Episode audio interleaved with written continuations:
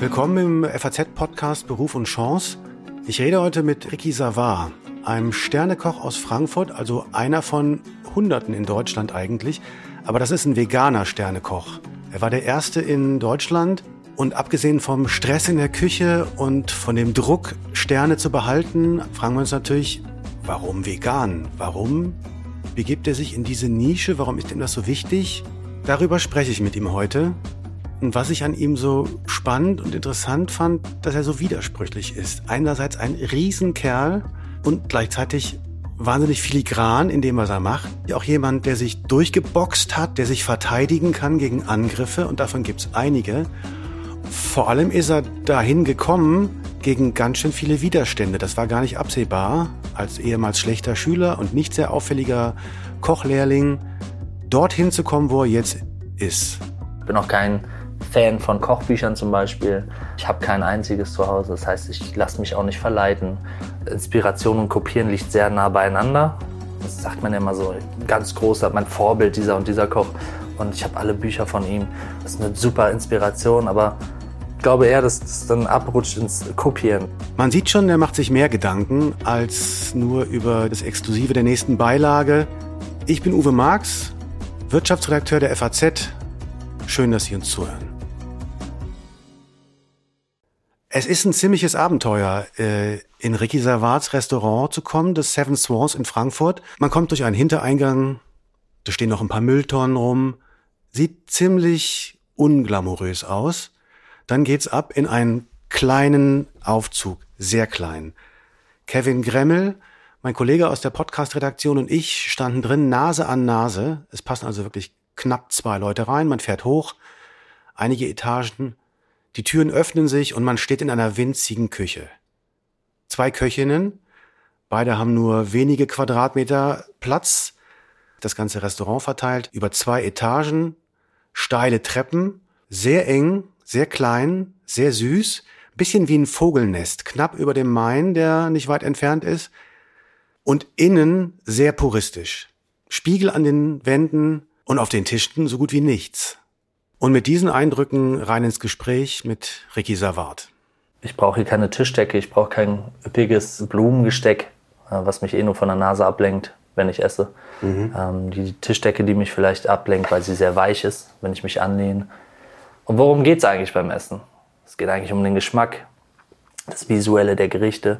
Alles runterbrechen, bloß den Gast nicht ablenken, sondern es geht ums Wesentliche. Das heißt, Tischplatte, einen Stuhl, dass man eigenermaßen vier Stunden durchhält, ohne da jetzt irgendwie mit einem Hexenschuss hier raus muss. Und äh, Blumen, die, die halt dich äh, vom Geschmack und Geruch verfälschen und, und visuell. Ja. Also keine Ablenkung vom Essen? Absolut nicht. Mhm. Das ist komplett so gedacht. Und was noch dazu kommt, das ist so, so die Sahnhaube obendrauf. So jüngeres Publikum fühlt sich viel wohler. Ähm, es macht nicht den Eindruck für, für Steifheit. Du musst mhm. keinen Anzug hier tragen. Wenn du mit Silberbesteck kommst mit fünf, sechs Tellern, drei Gläser, vier Gläser, allen Pipapo und Tischdecken, alles frisch äh, gebügelt und keine Ahnung. Und du dann als Anfang 20-Jähriger hinkommst, du bist überfordert. Du veränderst dich sofort in deiner Haltung. Mhm. Du weißt nicht, oh, womit fange ich jetzt an? Du bist überfordert auch. Und es schreckt auch ein bisschen ab. Und das merke ich auch so in den letzten Jahren, dass unser Gästeklientel auch immer jünger geworden ist. Junge Leute gehen in die Sterneküche? Ja. Das hatte ich früher auch nicht. Auch Gästeerziehung von uns. Das heißt, äh, ohne jetzt jemanden zu nahe zu treten, so 60 plus Klientel, was Sternegastronomie gewohnt ist, was gezielt nur Sternegastronomie essen geht, die sind halt hier, äh, ja, die rennen die schreien raus, würde ich fast sagen, mhm. äh, weil sie es nicht gewohnt sind. Weil wir schon gegen den Strom schwimmen und schon auch mit unserer Art und Weise, wie wir auch mit dem Gast umgehen, schon ein bisschen ruppiger sind dieses Gast ist König-Ding fahren wir hier nicht mehr, sondern hm, wir drehen es so ein bisschen um. Wir sind die Könige und ihr könnt froh sein, dass ihr bei uns sitzt, so ungefähr. Also ohne jetzt arrogant zu klingen. Aber so die Wertschätzung für unseren Beruf, das, dafür habe ich lange gearbeitet.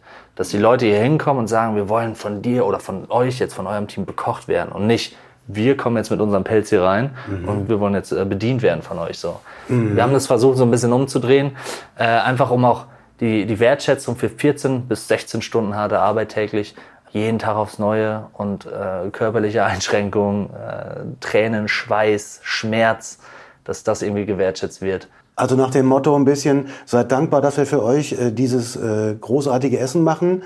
Esst's, wir hoffen, es schmeckt euch und dann war's das. Sind wir hier die. Äh klingt, äh, klingt ein bisschen überspitzt, also, ja. aber im Grunde, das mal ein bisschen umzudrehen. Ich habe viel im Ausland gearbeitet und dort war es tatsächlich so, dass die Leute viel, viel glücklicher waren. Die Deutschen haben ja immer so vom Temperament immer so ein bisschen grumpy, gestresst vom Alltag, kommen Sie mal rein. Und ich habe immer das Gefühl gehabt, dass die bei uns oder an uns, an dem Personal immer den Frust abgelassen haben. Mhm. Äh, alles war scheiße, der Wein schmeckt nicht, passt nicht, obwohl alles perfekt ist und alles. Und wir ja mit einer gewissen Motivation in den Arbeit, äh, Arbeitsalltag reingehen und wir immer denken, oder das denke ich aber heute noch, wie kann man als Gast grumpy hier hinkommen? Mhm. Wenn ich irgendwo essen gehe, gehe ich immer mit einer Euphorie, mit einer Freude, weil es ein Highlight in meinem Alltag ist. Also ich gehe ja nicht jeden Tag Stern essen, also da fängt es ja schon an. Das heißt, ich verstehe schon grundsätzlich die Menschen nicht, die hier genervt oder angespannt hier ankommen. Mhm. Und deswegen, das, da wollte ich mal ein bisschen irgendwie ja, den Spieß mal umdrehen und sagen, so, sei, sei froh, dass du hier bist und dann genieß es auch so. Das überrascht mich total, weil ich äh, muss zugeben, ich war noch nie Sterne essen. Insofern dachte ich, das ist was, was das machen die Leute einmal im Jahr oder wenn sie mehr Geld haben, vielleicht zweimal im Jahr und gehen total euphorisch dahin sozusagen.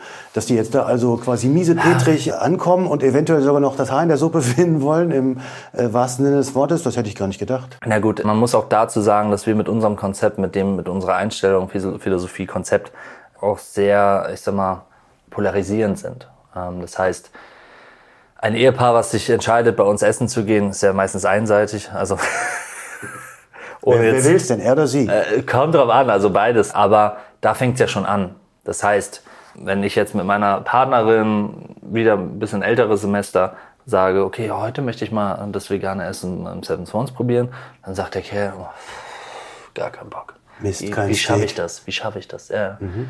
Das heißt, er hat schon gar keinen Bock hier hinzukommen.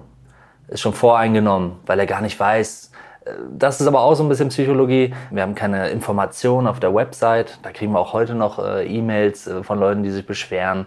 Man weiß nichts über uns und es darf ja wohl nicht sein in dem Segment mhm. mit dem Preis, dass man nicht mal weiß, was es für Essen gibt. Na, ist alles gewollt. Das ist kein Fehler von uns. Das mhm. ist nicht irgendwie so, oh, wir haben es vergessen.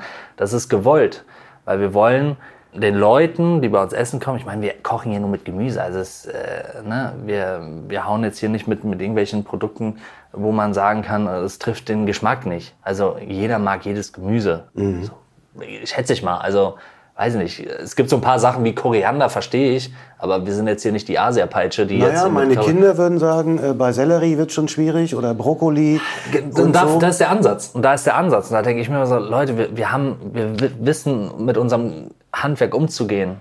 Wir sind hier immer noch auf einem Sternesegment. Habt ein bisschen Vertrauen. Mhm.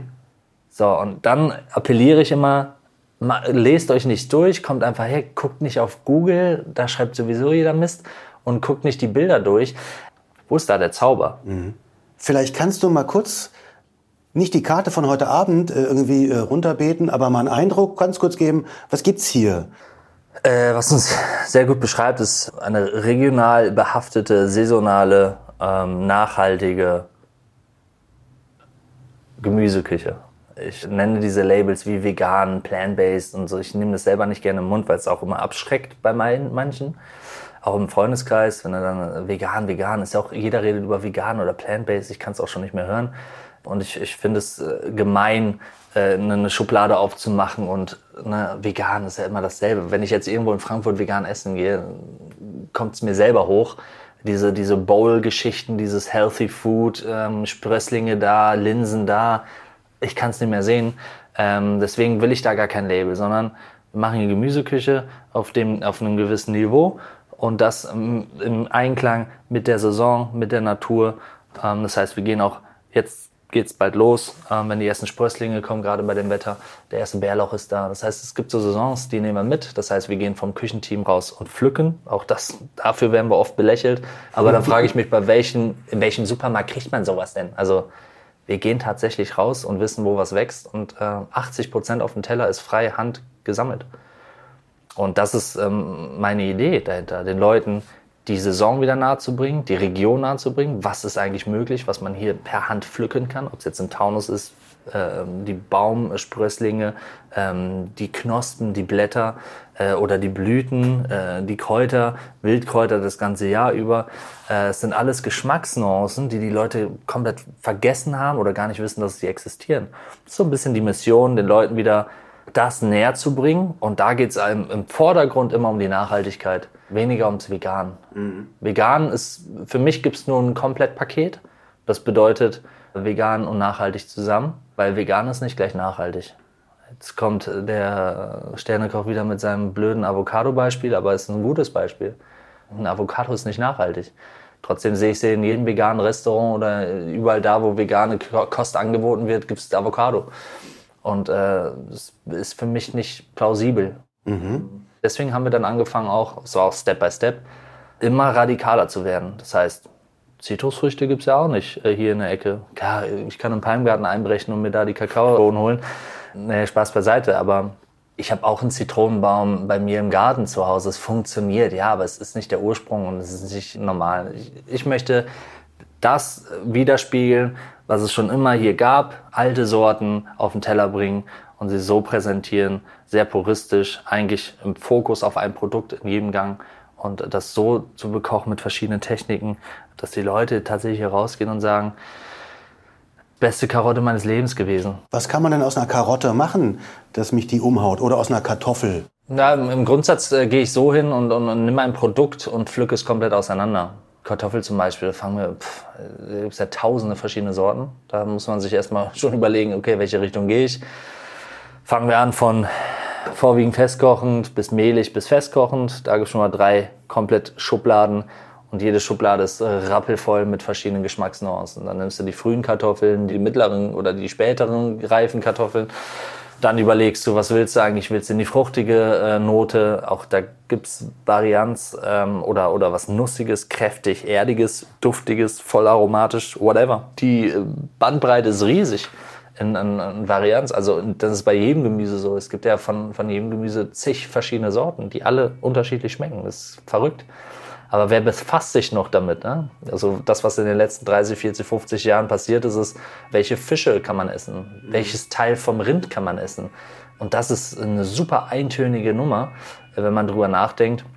So, welche Tiere kann man eigentlich essen? So, Geflügel, dann irgendwelche anderen, äh, dann Säugetiere, Kalb, Rind, Schaf, Ziege. Ne? Also das ist sehr, ich finde es sehr, die Palette ist sehr eintönig. Und wir haben uns dann irgendwie verlaufen, finde ich, in den letzten Jahrzehnten, zu sagen, zu Sternegastronomie muss auch Luxus gehören. Und dazu gehört halt immer das beste Stück vom Tier, so das Filet oder, die Eier, die, der Kaviar oder die Languste, der Hummer. Das sind alles Produkte, die, die habe ich satt gesehen, die mich auch mittlerweile langweilen, weil sie überall präsent sind, besonders in der Sternegastronomie. Und ich finde, da ist auch der Fehler, warum wir uns in der Esskultur hier in, in Deutschland nicht weiterentwickeln, gerade im Sternebereich weil ähm, die Leute sich ausruhen auf Luxus, in Anführungszeichen Luxusprodukte, äh, die für mich wenig mit Luxus zu tun haben. Wir hatten ein Vorgespräch, bevor wir uns jetzt hier heute zum äh, Podcast getroffen haben. Daraus muss ich mal was verraten, sorry, muss ich petzen. Du hast gesagt, du warst weder ein guter Schüler, du warst auch nicht in der Ausbildung als Koch äh, super gut und du hast, bevor du hier das Seven Swans übernommen hast, warst du weder Chef irgendwo noch äh, im Sternebereich. Das ist ungewöhnlich, oder? Also es war keine Mission, die du quasi schon ganz früh hattest. Mhm. Ich habe nie die, die, die Idee gehabt, irgendwann mal ein Sternekoch zu sein oder ich habe da nie nachgestrebt. Für mich, also um es noch vorweg klarzustellen, es ist das mit das Größte für jeden Koch, einen Stern irgendwann tragen zu dürfen. Das ist der Oscar der, der, der, der Köche und es gibt nichts Größeres wie das. Also das mal vorweg. Habe das aber nie angestrebt, weil ich mich auch nie da in der, in der Rolle gesehen habe komme aus einfachen Verhältnissen, bin aufgewachsen, 18 Jahre in einem kleinen Dörfchen mit 5000 Einwohnern an der holländischen Grenze in Nordrhein-Westfalen. Habe in einem gutbürgerlichen Haus gelernt, gelernt in Anführungszeichen, habe das Arbeiten gelernt, also viele Stunden zu ackern. Und dann habe ich gedacht, ich, ich nutze den Beruf und gehe ins Ausland. Bin erstmal schnell erwachsen geworden. Ähm, das war mir wichtig, erstmal in die großen Städte der Welt reisen und mich da ein bisschen austoben aber immer, immer so das Kochen nebenbei, so mitgenommen. Und ähm, irgendwann wurde es dann seriöser. Dann wurde das Feiern auch weniger. Und dann habe ich gedacht, okay, jetzt mal ein bisschen gucken, wo die Reise hingehen soll. Man, man eignet sich halt, das dauert ziemlich lange. Ich würde schon sagen, man braucht so seine zehn Jahre, wenn man so wie ich jetzt ohne irgendwas anfängt. Ich sag mal, wenn du eine Ausbildung machst bei einem großen Lehrmeister, der schon sehr gut besternt ist oder allgemein besternt ist, dann ähm, kriegst du quasi eine, eine, eine Richtung in, deine, in deinen Schoß gelegt. Mhm. Ähm, eine Stilistik. Wenn jetzt bei irgendeinem Dreisterner lernen, zum Beispiel in Deutschland, und die dann irgendwann den Laden wechseln oder sich selbstständig machen, siehst du eine klare Handschrift von dem Lehrmeister auf jedem Teller. Mhm. Und das hatte ich nicht. Ich hatte nie einen Lehrmeister. Vielleicht ist es auch vom Vorteil, dass man sich selbst einen Weg sucht, unvoreingenommen ist. Ich bin auch kein Fan von, von Kochbüchern zum Beispiel. Ähm, ich habe kein einziges zu Hause. Das heißt, ich lasse mich auch nicht verleiten. Ich nenne mal das Beispiel, Inspiration und Kopieren liegt sehr nah beieinander, meines Erachtens. Das heißt, wenn ich mich irgendwo inspirieren, das sagt man ja immer so, ich, ich, ganz großer, mein Vorbild dieser und dieser Koch. Und ich habe alle Bücher von ihm. Und es äh, ist eine super Inspiration, aber es geht dann eher, was, wo inspiriert man sich? Ich glaube eher, dass es dann abrutscht ins Kopieren, dass man sich Dinge, Segmente aus seiner Stilistik rausnimmt und sie dann irgendwie mit ein paar anderen irgendwie repräsentiert. Deswegen finde ich es immer sehr schwierig. Ich finde es immer besser, sich gar nicht zu inspirieren und in sich selbst zu suchen, äh, vielleicht in der Natur sich inspirieren lassen. Aber das ist ein langer Weg, bis man zu einem Punkt kommt, wo man überhaupt selber weiß, was liegt einem, was macht man gerne und was ist interessant für dich. Interesse war schon immer super wichtig. Wenn du etwas in etwas Interesse hast, wirst du auch darin sehr gut. Und das war wie bei mir in der Schule nicht der Fall. und dementsprechend war ich auch immer grauenhaft schlecht in der Schule, weil es mich nicht interessiert hat. Ich wusste sehr früh schon, das brauche ich nicht, ich will das nicht, ich will was Handwerkliches, Kreatives und nicht irgendwie mhm. a plus b Quadrat gleich c Quadrat. Da habe ich keinen Bock drauf. Ja, und brauche ich es nie wieder. Bist du in deiner Ausbildung gequält worden? Man stellt sich jetzt immer so vor, Mann, Köche, gerade junge Köche in der Lehre oder auch äh, im frühen Berufsleben, boah, die müssen stundenlang irgendwas schnibbeln und ähm, werden ziemlich hart rangenommen. Oder ist das ein Vorteil? Es war damals so. Ich gehöre noch zur letzten Fraktion alte Schule, wo auch äh, Dinge geflogen sind in der Küche, wo man beleidigt wurde von morgens bis abends wo man auch in der Ausbildung 14, 15 Stunden gearbeitet hat, Feiertage nicht frei hatte, Beerdigungen nicht äh, teilnehmen konnte, weil man arbeiten musste, Hochzeiten, Feiern, die größten Partys, die ich verpasst habe, Hochzeiten, wo man nicht hin konnte. Ich hatte tatsächlich in drei Jahren zwei Tage Urlaub und das war die Hochzeit meines Vaters. Äh, da durfte ich die Küche verlassen und der Rest, äh, ja, viel geweint in der Ausbildung, viel geweint. Ich war 16 Jahre, ich war komplett am Limit alle haben Party gemacht, alle haben besser verdient wie ich. Und du bist da der, der Vollidiot und hängst in einer, in einer siffigen Küche und äh, stinkst jeden Abend nach äh, Essen und gehst nach Hause und versuchst ein paar Stunden zu schlafen, damit du nächsten Morgen wieder auf der Arbeit erscheinen kannst. Hart, absolut hart, heute un unvorstellbar, den äh, Azubis sowas aufzubrummen. Wobei man sagen muss, die Stundenzahl kommt ja heute dann auch immer noch locker zusammen. Ne? Du sagtest vorhin 14, 15, 16 Stunden und man muss dazu sagen, hier in der Küche, in dieser kleinen, da sind dann insgesamt drei Leute. Das bist du und du hast zwei Köchinnen. Mhm. So, und ihr stemmt das also hier für alle. Mhm. Außerdem habt ihr keinen Service. Mhm. Das heißt, ihr drei tragt euer Essen zwei sehr steile Treppen, auch das ist sehr eng hier, runter und bringt das Essen persönlich an die Tische. Das ist auch viel Stress, oder? Wie fühlst du dich da am Abend? Man gewöhnt sich an alles. Wir servieren die Teller. Ich habe halt gemerkt, auch in den letzten Jahren, auch das in der Entwicklung, dass die Brücke nie wirklich präsent war vom, vom, von Küche zu Gast, sondern es ist wie so stille Post. Ja, auch wenn du, du kannst ihn noch so gut briefen, noch auf die eindreschen und, und alles den kochen zum Probieren. Die würden trotzdem niemals deine Geschichte, die auf dem Teller präsentiert ist, so erzählen, wie der Koch es tun würde. Da kommen wir wieder auf die Arbeitszeit. Wenn du 14 Stunden an, an den Dingen da oben rumfummelst und rumspielst und du gibst es dann, dieses Fertiges wie so ein Gemälde, ja, äh, du gibst es jemandem Fremdes in die Hand mhm. und er soll es dann unten verkaufen. Das mhm. funktioniert nicht. Deswegen nehme ich es lieber selber in die Hand, weil mein Herzblut steckt da drin. Das mhm. ist wie so ein kleines Baby, was du abgeben musst. Und dann gehst du runter und legst es hin, ganz vorsichtig und kannst den Gast das nochmal richtig nahe bringen, wie viel anstrengende Zeit da reingeflossen ist. Und deswegen, äh, das mögen die Gäste natürlich, wenn die Köche selber da erzählen und bringen. Und es kommt viel besser an. Mhm. Und du bist Anfang 30 und wenn diese Arbeitstage vorbei sind, dann schüttelst du dich einmal und entspannst noch eine halbe Stunde und schläfst einfach sehr lange und es ist gut? Oder wie sehr ist das körperlich zehrend, diese Art? Also ich stelle mir vor, Hitze, Enge, der Stress vielleicht auch. Oh Gott, ich könnte einen Stern verlieren. Gibt es das überhaupt? Und wie, also was macht das körperlich mit einem? Also, ich glaube, du, die, die, die Angst und den, den Stress dir zu machen, etwas zu verlieren oder, oder nicht zu performen, das ist Quatsch. Ich glaube, das passiert nur dann, was man jetzt auch äh, viel hört äh, aus der Sternegastronomie, nicht nur Deutschland, sondern Europa oder, oder weltweit, dass ähm, die Leute, die eingefahren sind, die seit 20, 30 Jahren dasselbe äh, Thema fahren, sich selber nicht entwickeln, selber gar nicht mehr irgendwas anstreben, weil sie halt alles erreicht haben. Das ist sehr gefährlich. Mhm. Es, natürlich ist es immer eine Bestätigung, äh, einen Stern. Ich, ich sehe das tatsächlich auch nicht als, als, als Auszeichnung, ob es jetzt nur der Stern ist oder, oder andere, sondern es ist eigentlich nur eine Bestätigung für harte Arbeit. Ähm, es ist schon fast eine Erwartungshaltung, die man hat an sich selbst. Du musst das Ding kriegen. Und es gibt nur eine Richtung nach vorne. Aber da musst du selber, du, du, nimmst ja selber wahr, was bringst du auf den Teller. Und wenn du selber bei dir eine Entwicklung merkst, und das merke ich hier zum Beispiel bei uns, dass wir uns von Jahr zu Jahr immer wohler fühlen, immer besser werden. Es ist auch ein ganz neues Segment, was wir hier bekochen, ein ganz neuer Bereich. Und wenn, wenn man selber ein gutes Gefühl hat, was wir hier machen, und es wird immer kreativer, interessanter und komplexer vom Geschmack, dann weißt du, du bist auf dem richtigen Weg. Wenn ich jetzt aber zwei Jahre zurückdenke und wir immer noch so diese Nummer fahren, die wir vor zwei Jahren gekocht haben, so auf Nummer safe. Oh, wir haben einen Stern dafür gekriegt, ey, pff, wir den wissen, wie es geht. Genau, mhm. wir machen keinen Finger mehr krumm. Dann sollte man anfangen, sich Sorgen zu machen, dass es vielleicht jemand dann kommt und sagt, oh, ihr seid nicht mehr up to date, ihr seid, geht nicht mehr mit der Zeit. Es ist immer wichtig, an sich zu arbeiten, sich selber, den größten Druck, den setze ich, stelle ich mir immer selbst, besser zu werden jeden Tag aufzustehen, zu sagen, hey, heute muss das besser laufen wie das, das mhm. muss noch feiner sein von der äh, Texturgebung, Geschmack, whatever. Und nur so äh, wirst du auch besser. Es ist völlig fatal, irgendwann zu sagen, zu, zu denken, dass du gut bist. Deswegen würde ich von mir niemals behaupten oder von uns, dass wir gut sind in dem, was wir tun, würde ich niemals sagen. Es ist immer eher so der Anspruch, morgen muss besser sein. Es gibt nicht einen Tag, wo ich zu den beiden da oben sage, dass ich den Arm nehme und auf die Schulter und sage, boah, du hast einen tollen Job gemacht. Es ist auch irgendwo ein Job. Ich erwarte das von denen, dass sie jeden Tag performen und abliefern. So hart es klingt.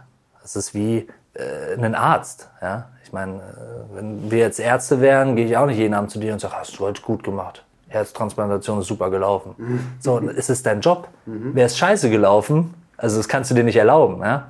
Passiert, aber sollte nicht passieren. So ist es beim Kochen auch. Also komplett überspitzt jetzt der Vergleich, aber ja. wir sind keine Herzchirurgen, das war vorweg, wir kochen nur mit Wasser. Aber äh, im Grunde erwarte ich das von denen und ich erwarte es noch viel mehr von mir selbst, dass das hier läuft und funktioniert und gut schmeckt. Also es ist mindestens. Du hast zwei Frauen in der Küche noch neben dir.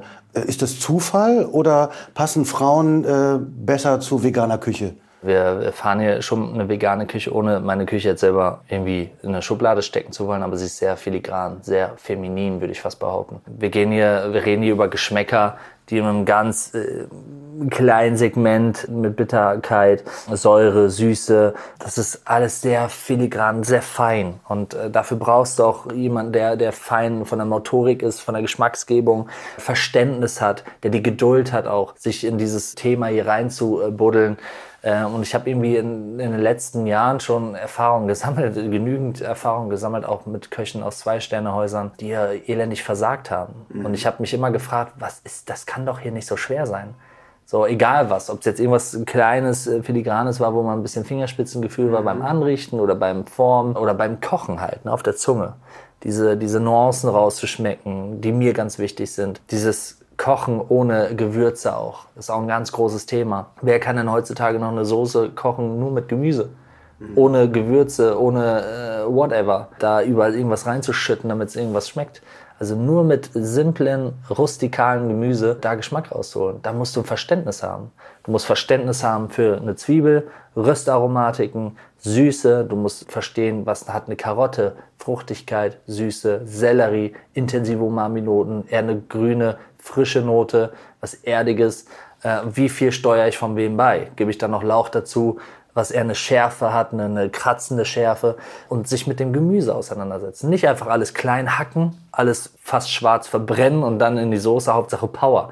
Und ich habe bei Männern immer das äh, Gefühl, dass da immer nur Umami, Schärfe, intensive Noten so immer die Rolle spielen. Und bei Frauen habe ich immer das Gefühl, dass sie da viel mehr mit viel mehr Grips dran gehen mhm. und viel vorsichtiger rangehen. Auch das muss man hier lernen. Du kannst ja eigentlich deine Ausbildung, alles was du gelernt hast, in den Läden davor über Bord werfen und hier von neu starten. Zum Beispiel die Nadine oben, Square-Einsteigerin, die hat keine Kochlehre, die ist Konditorin. Und ich, ich glaube, das ist von, sogar von mehr Vorteil, wenn du hier unvoreingenommen hinkommst. Mhm. So zum Beispiel jetzt ein Koch von einem großen Lehrmeister, der, der keine Chance. Weil der auch gerade die Männerfraktion überzeugt sind natürlich von dem, was sie tun oder geleistet haben in den letzten Jahren. Und wenn dann da so ein veganer Schnösel vor denen äh, steht und sagt, wie die das zu kochen haben oder da einen von Gemüse erzählt, der schüttelt den Kopf und geht nach Hause. Ich habe keine Lust auf Diskussion und man muss sich hierfür ähm, interessieren und sich frei machen von allem und sich auf was Neues einlassen. Denn das, was wir machen, ist was Neues. Und es ist nicht zu vergleichen mit anderen Sterne-Gastronomie. Wenn ich mich hier umdrehe, da hinten liegen zum Beispiel auch Löffel. Die habe ich auch noch nirgendwo gesehen. Also man merkt dann, dass das hier so ein Gesamtkonzept ist. Ne, da gibt es Löffel, die sind erstens ist äh, der vordere Teil aus Holz und der hintere Teil ist äh, ein Ast. Und davon gibt es nicht nur einen, sondern ganz viele. Die Schüsseln sind äh, selbst getöpfert, hast du erzählt? Genau, ähm, diese Samples äh, mache ich selber. Ähm, das heißt, äh, ich designe quasi das Geschirr und arbeite dann mit einer, also einer Töpferin aus Frankfurt zusammen und die vervielfältigt das. Und die bringt so ihren Touch mit rein. Aber Farbe, alles, äh, Form, äh, wähle ich aus. Auch die Haptik ist mir auch ganz wichtig. Auch hier Psychologie, ganz, ganz großes Thema. Wie fühlt sich ein Teller an? Was für eine Form hat das? Wie massig ist das? Wie schwer ist der? Was für eine Farbe hat der? Das wirkt sich alles aufs Essen aus natürlich, was viele auch völlig unterschätzen wenn ich ähm, einen Teller in die Hand nehme, die jetzt als Beispiel, dieses Gesamtpaket, äh, das ist quasi die Plattform für eine Geschichte, ist quasi das Blatt Papier und das Gericht ist, ist der, der Roman, der da drauf kommt. Ja. Unfassbar wichtig, das, weil die Leute das Erste, was sie machen, du servierst den Teller und sie nehmen das in die Hand und drehen das, gucken, was ist das für Material, wie fühlt sich das an, ist es rau, kantig, scharf, unförmig, nervt mich das? Äh, und dann siehst du das ganz kleine filigrane wunderschöne Gerichte auf dem Teller, was wieder nicht zusammenpasst, aber das so ein bisschen an die Natur erinnern soll, das Unperfekte, das Rustikale äh, wieder, das so ein bisschen erinnert an Erde. Ja, dass, dass nicht jeder Teller gleich aussieht, das ist so mir wichtig. Ich könnte es mir super einfach machen, in den Laden gehen und äh, pro Stück Teller 240 Euro ausgeben und überall sind ganz viele kleine Löcher drin, die auch jeder ähm, Sterneladen mittlerweile hat, die Teller, wo jeder Teller so aussieht wie der andere. Super äh, fein poliert. Äh, Verstehe ich nicht. Mhm. Weil das ist viel mehr naturbelassen, viel, viel stimmiger für deine Gerichte. Weil das Gemüse kommt aus der Erde. Dann möchte ich auch versuchen, die Erde so zu repräsentieren ähm, und den Leuten das ein bisschen näher zu bringen, diese Unperfektheit. Fremdeln denn Gäste, wenn die kommen und dann sehen die, da ist nicht der super Porzellanteller äh, aus, äh, wo auch immer, China, Frankreich, keine Die feiern das. äh, jeden Tag. Sagen die, wieso habe ich denn hier so ein äh, Ding äh, auf dem Tisch? Das sieht aus wie äh, handgemacht oder als wenn es halt irgendwie im äh, Kindergarten irgendwie auf der Tonscheibe gefertigt würde. Also unperfekt eben. Da fremdeln die nicht, sondern lassen die, sich darauf ein. Oder muss man da viel erklären? Die ähm, lustigerweise die Töpferin, wo ich angefangen habe mit den ersten Sachen, hat sie gesagt, Ricky, das kann ich nicht machen.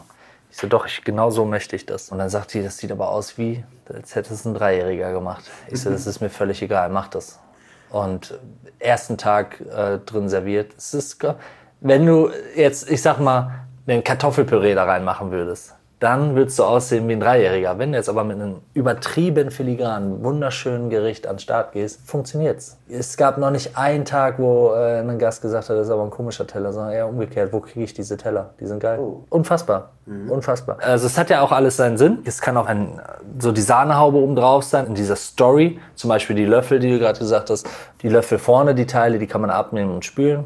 Hygiene natürlich super wichtig die Äste, hat sich so etabliert, wir machen jetzt, ähm, also jetzt aktuell haben wir im Dessert den Apfel. Das ist so die Pointe von dieser Story. Wenn ich einen Apfel habe und wir sind ja sehr produktbezogen, das heißt, wir haben immer nur einen Hauptcharakter auf dem Teller. In dem Fall jetzt nehmen wir den, den Elsterapfel zum Beispiel, kann ich mal kurz erzählen. Wir äh, trennen ihn oben ab, äh, den Deckel und hüllen ihn aus und daraus machen wir ein Sorbet, also nur aus dem Inneren von diesem Apfel, wo unheimlich viel Fruchtzucker drin ist. Auch hier brauchen wir eigentlich nicht mehr. Also kein Zucker, keine Glucose, sondern nur das Innere von diesem Apfel. Das kochen wir zur Hälfte ein und machen daraus ein Eis. Darunter in der Basis haben wir dann noch eine Creme von äh, vergorenen Äpfeln, ähm, die wir runterschälen, dann in Weggläser packen, verschließen und äh, für drei Monate bei 60 Grad vergären. Dann werden so richtig schwarze Äpfel. Also es gezieltes Vergären, ohne dass da zu hohe Temperatur, dass das Schimmel äh, Chance hätte. Selbe Prozedere auch wie äh, bei der Herstellung von schwarzem Knoblauch tatsächlich. Also machen wir genauso. Funktioniert auch mit Kernobst lustigerweise. Und da kommen wir wieder zum Thema, warum wir keine Gewürze verwenden, weil das reicht völlig aus. Mhm. Wir äh, erzielen durch äh, Vergärung oder durch Fermentation Geschmäcker, die eigentlich an Gewürze erinnern. Wenn du mit so einem schwarzen Apfel ins Rennen gehst, erinnert das ein bisschen an Lakritze, an Anis, Nelke, sehr tief, durch den eigenen Saft eigentlich. Das ist eine Technik, äh, wo du unfassbar viel Geschmack aus einem Produkt holen kannst, ohne dass du da einwirken musst. Einfach nur Zeit und Geduld. Und das haben wir unten drin. Äh, dann noch einen ähm, Schaum von der fermentierten Blüte des Elsterapfels. Also wir ernten auch die Blüten im Sommer und fermentieren die ähm, so eine Apfelblüte ist ja unfassbar bitter, herb, äh, ungenießbar. Und durch Fermentieren ziehst du das halt alles raus und es kommt halt nur so das Florale durch, ein ganz feiner äh, Geschmack. Und daraus machen wir einen Schaum zum Beispiel und dann noch einen Karamell von dem Saft. Also wir haben alles von diesem Apfel in verschiedenen Varianten. Mhm. Und das ist so mein, mein Vorgehen bei meinen Gerichten. Ich nehme ein Produkt und versuche es so interessant wie möglich und aus jedem Bestandteil dieses Apfels was, was eigenes herzustellen. Dann kommt der Deckel drauf und äh, dann haben wir halt noch den Ast.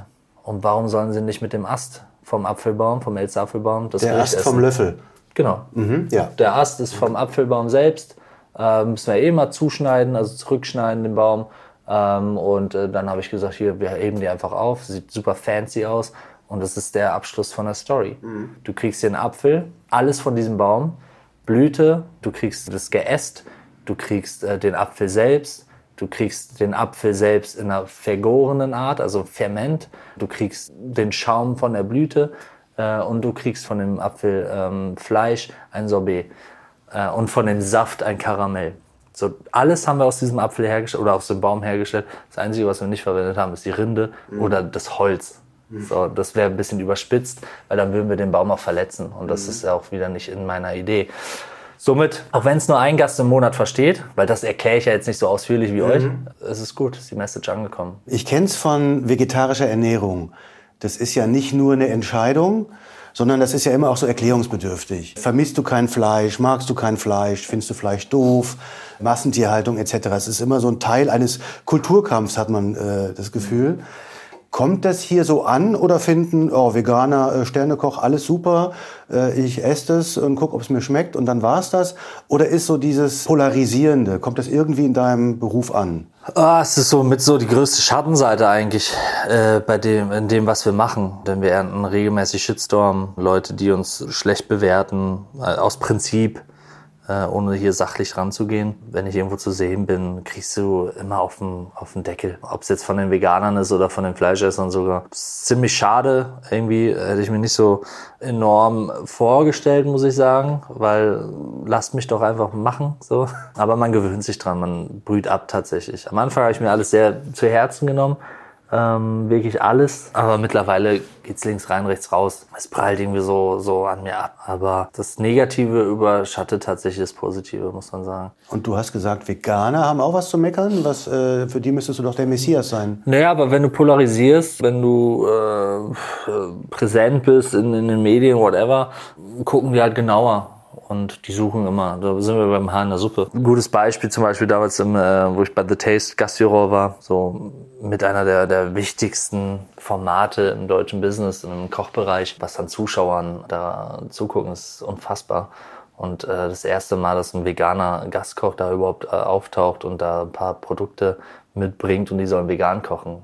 Krass, geil dass wir das Thema überhaupt mal Fuß gefasst hat im Fernsehen. So sehe ich das. Also ich habe mich da wenig selbst gefeiert für den Moment, sondern eher das vegane Thema endlich mal äh, präsent ist. Und da habe ich von beiden Seiten auf den Sack gekriegt. Äh, einmal von den Fleischern, die sich lustig gemacht haben, da kommt er mit ein paar Hülsen an und ein paar Getreidedingern. So hahaha, lustig.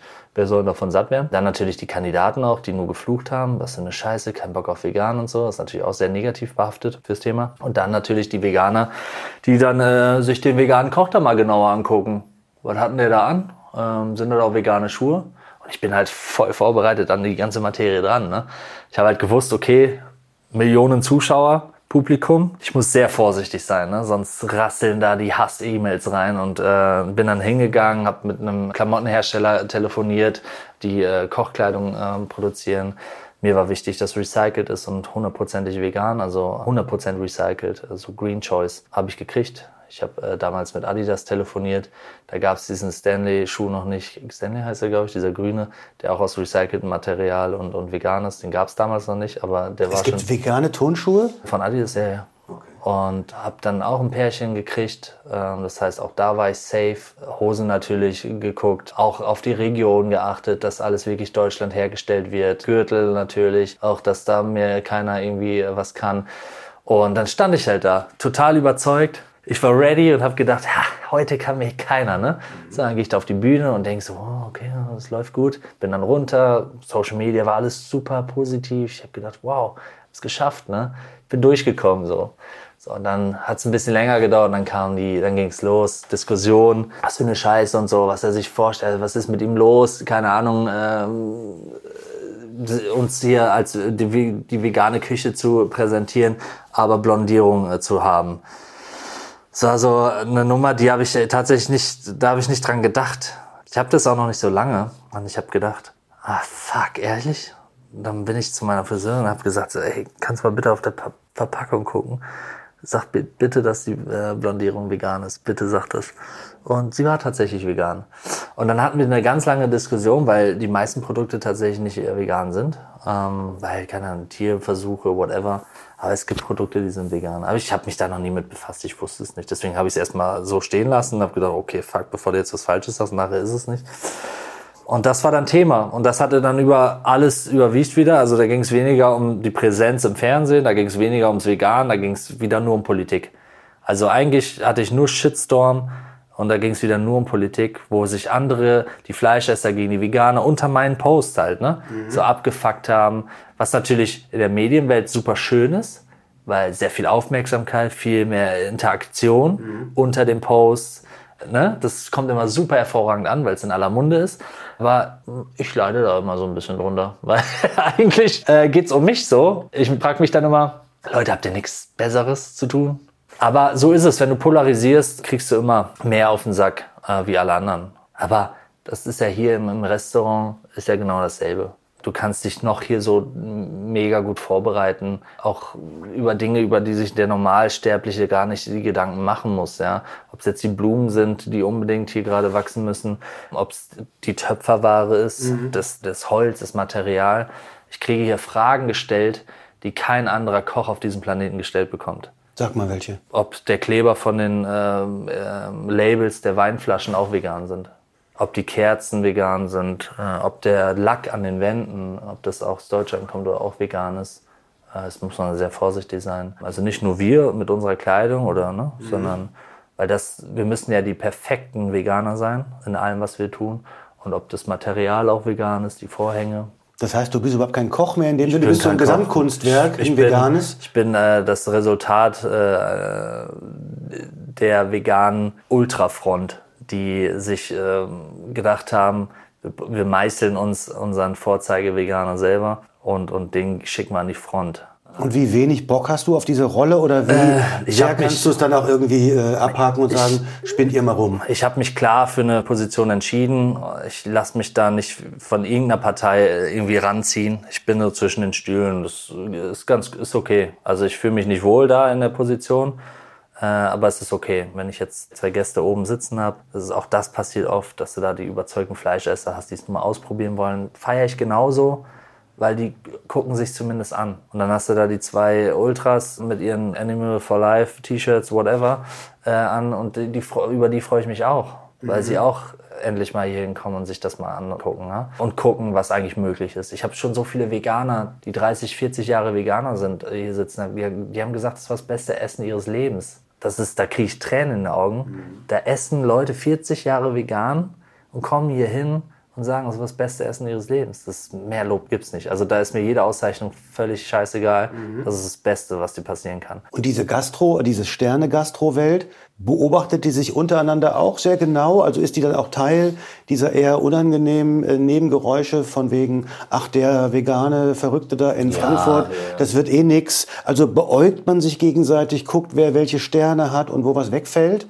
Aber Oder ist das eine sehr entspannte äh, Klientel? Nee, das ist schon sehr, sehr enge Community, kann man sagen. Also ich, ich äh, interessiere mich ja auch für die äh, restliche Gastronomiewelt, gerade im Sternenbereich. Ist ja super spannend zu gucken, wer da aufstrebt, was danach kommt an Generationen. Natürlich, wenn du da in dem Bereich unterwegs bist, musst du dich dafür interessieren. Super wichtig, auch up-to-date zu bleiben, ähm, dich zu messen. Du guckst bei anderen, oh, wie gut sind die, da musst du auch hinkommen.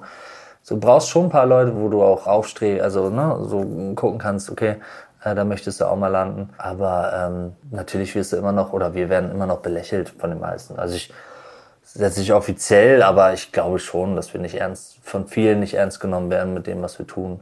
Gerade umso höher besternt die, die, die da draußen sind, wenn man sich über den Weg läuft. Ich meine, ich polarisiere, war jetzt in, also wirklich jetzt ohne überheblich oder arrogant zu klingen, ich war jetzt in allen großen Formaten, war auf diversen Titelblättern. Eigentlich muss man mich jetzt so kennen, zumindest in der Sterne-Gastrowelt.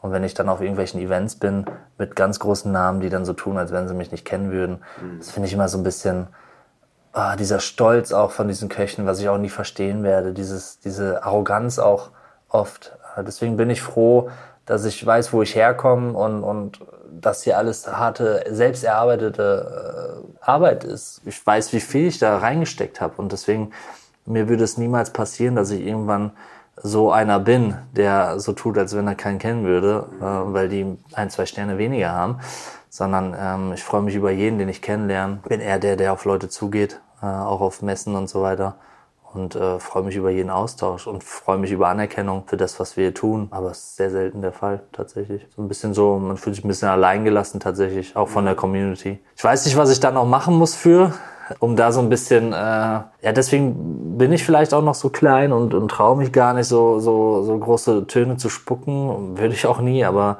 man wird irgendwie so von der, von der Community so ein bisschen klein gehalten. Und ich glaube, das ist dieses Belächeln halt, weil wir mit Gemüse kochen. Und was noch viel krasser ist, es war noch keiner von denen, noch kein Kollege äh, bei uns essen. Noch keiner. Was glaubst du ist der Grund? Keine Neugier oder nicht ernst nehmen oder Nicht ernst nehmen und äh, die machen doch nur Schund und es ist ja lächerlich, was die da machen. Keine Ahnung. Ist, also am Ende ist mir auch egal. Ist mir wirklich egal. Also darum geht's mir auch nicht. Mir geht's um die Gäste, die wiederkommen. Wir haben unfassbar viel internationales Publikum mittlerweile. Vor ein paar Wochen hatte ich noch ein Gespräch mit dem Manager von Pink, von der Sängerin.